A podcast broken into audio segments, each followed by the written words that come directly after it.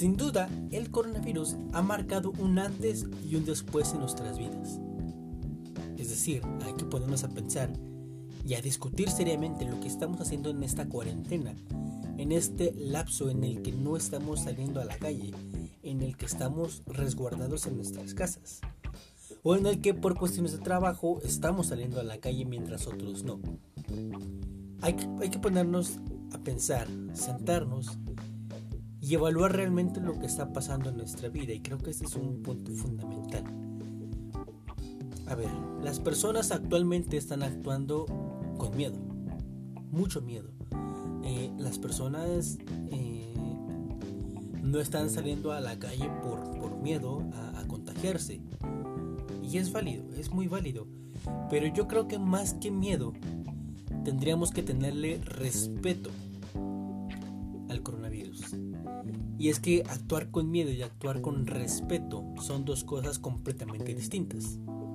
El miedo, por definición, es la sensación de, angustia provocada por la presencia de un peligro real o imaginario. Vaya, que el miedo es algo natural, es, un instinto de sobrevivencia. Sin el miedo nosotros no sobreviviríamos ni un minuto, ni un minuto, porque el miedo finalmente yo considero es el mayor motivador de las personas. Una persona que tiene miedo a morir se dedica su vida a vivir. Una persona que tiene miedo a el rechazo, pues empieza a trabajar en ello y convierte su, su personalidad para no ser rechazada. Sin embargo, el miedo realmente hay, de dos variantes, o nos hunde o nos impulsa. Un miedo, y habló, y habló precisamente de lo, de, de anterior, el miedo a ser rechazado, que es de los miedos más comunes que hay y que por supuesto yo padezco.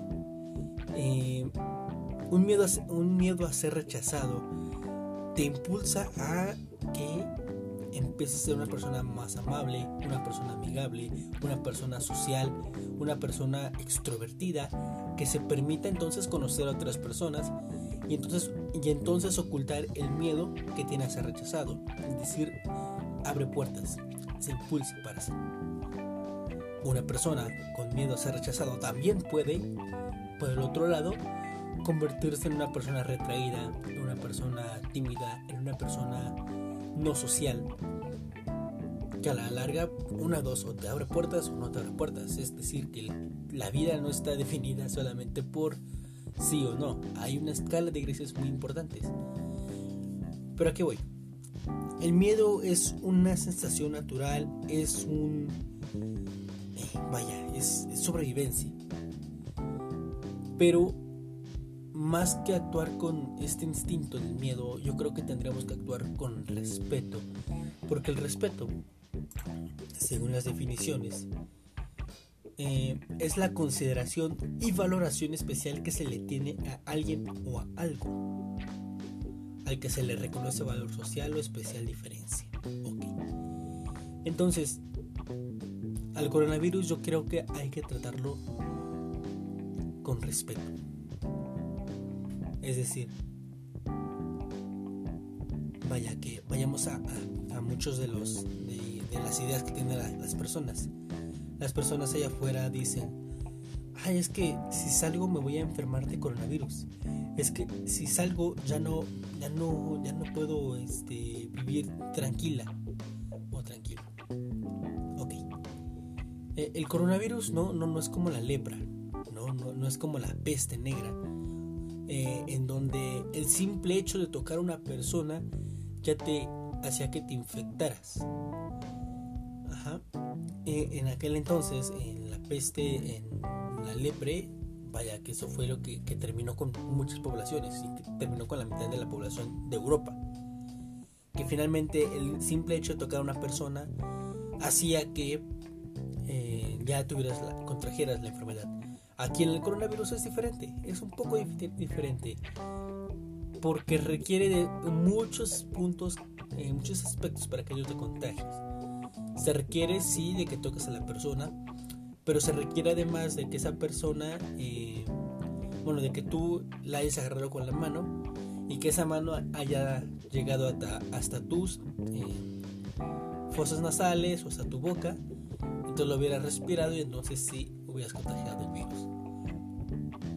Y esto es lo que quiero platicar. Cuando actúas con respeto, entiendes la magnitud del problema. Entiendes qué es lo que está pasando, te informas. Ya no, ya no actúas según tu instinto, sino actúas en consecuencia. Ahí te va otra vez. Yo salgo todos los. Yo, sal, yo he salido desde que empezó la cuarentena, he salido cuatro o cinco veces cuestiones de trabajo, por cuestiones de ir al súper, por cuestiones de eh, cosas similares. Y está bien. Y, y, entonces cuando salgo yo no salgo como con guantes, no salgo con cubrebocas y no salgo todo tapado porque entiendo cómo se transmite el coronavirus. Y entiendo cómo, cómo es la propagación de esto. Entonces al mismo tiempo en el que voy en el transporte público me procuro no tocar eh, áreas comunes, o con las manos, por ejemplo, ¿no? Entonces los tubos, por ejemplo, no los toco. Y entonces, y entonces eh, busco mantener el equilibrio eh, con, pues, en, el transporte público. Aun cuando cuando llega a tocar el, el, tubo o llega a tocar el asiento o zonas como muy comunes, pues aún con eso yo todavía traigo un gel antibacterial que me permite eh, limpiar mis manos y con ello cuando toco mi, nariz, mi boca, pues impide que me contagie, ¿no? Entonces eso es actuar con respeto, es decir, si entiendo la magnitud del problema, no estoy diciendo que no existe, no estoy diciendo que es un problema menor, sino al contrario, entiendo el problema y entiendo que es un problema enorme, está acabando con nuestra economía. Pero precisamente con ello no me limito solamente a estar en mi casa, sino, sino que me permite transportarme, me permite seguir trabajando, me permite seguir mi vida como cualquier otra, como si no hubiera nada, pero con la eh, consideración de tener ciertas precauciones. Y eso es actuar con respeto. Actuar con miedo es quedarse en casa y decir, el simple hecho de salir a casa me va a hacer que me contagie. Y eso está pasando. A lo mejor con los otros jóvenes no, pero con los padres sí. Y los padres no están dejando salir a muchas personas porque tienen miedo de que se contagien sus hijos o de que se contagien ellos. Y eso es actuar con miedo. Y, esto, y este miedo irracional pues causa que te cierres muchas puertas. Te voy a poner otro ejemplo. Si tú entiendes, por ejemplo, yo actúo eh, en el canto, por ejemplo, una cosa es actuar con miedo y otra cosa es actuar con respeto. Si en el canto entiendes la magnitud del problema que representa para ti cantar, por ejemplo, entenderás entonces que requieres más clases de canto. Entenderás entonces que requieres de más tiempo para llegar al nivel de alguien que sabe cantar o de alguien a quien se le da naturalmente. En mi caso, por ejemplo, mi voz mm, no me gusta como para el canto. Entonces tengo que trabajar más para tener ese poco de amor hacia mi voz para poder explotarlo. Actuar con miedo, si yo tuviera miedo al canto, diría, no, yo no canto. Y no canto. Y no canto. ¿Sabes? Actuar con respeto creo que va un poco más hacia esta variable de decir, de, de usar el miedo como un impulso para lograr grandes, cosas. Entonces, eso es lo que tienes que hacer. A partir de ahora tienes que, que, actuar con respeto a las cosas. Entiendes la magnitud de las cosas, entiendes la dimensión, la dificultad, lo que implica hacer eso. Pero no por ello te detienes, sino al contrario, trabajas en ello. Alguien que no sabe bailar, que no le gusta, que no sabe bailar, que tiene mucho miedo a bailar, bueno, le costará más trabajo, pero irá a clases de, de baile, tomará diferentes estilos y entonces encontrará su estilo y entonces encontrará que le gusta bailar.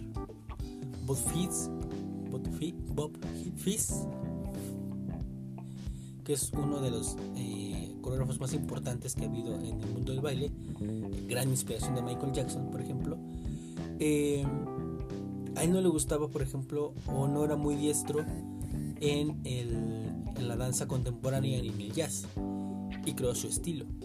Y a partir de entonces, eh, ahora tenemos grandes musicales como Chicago, por ejemplo. ¿no? Michael Jackson, te repito, sí, tuvo, influencia de Bob Fizz.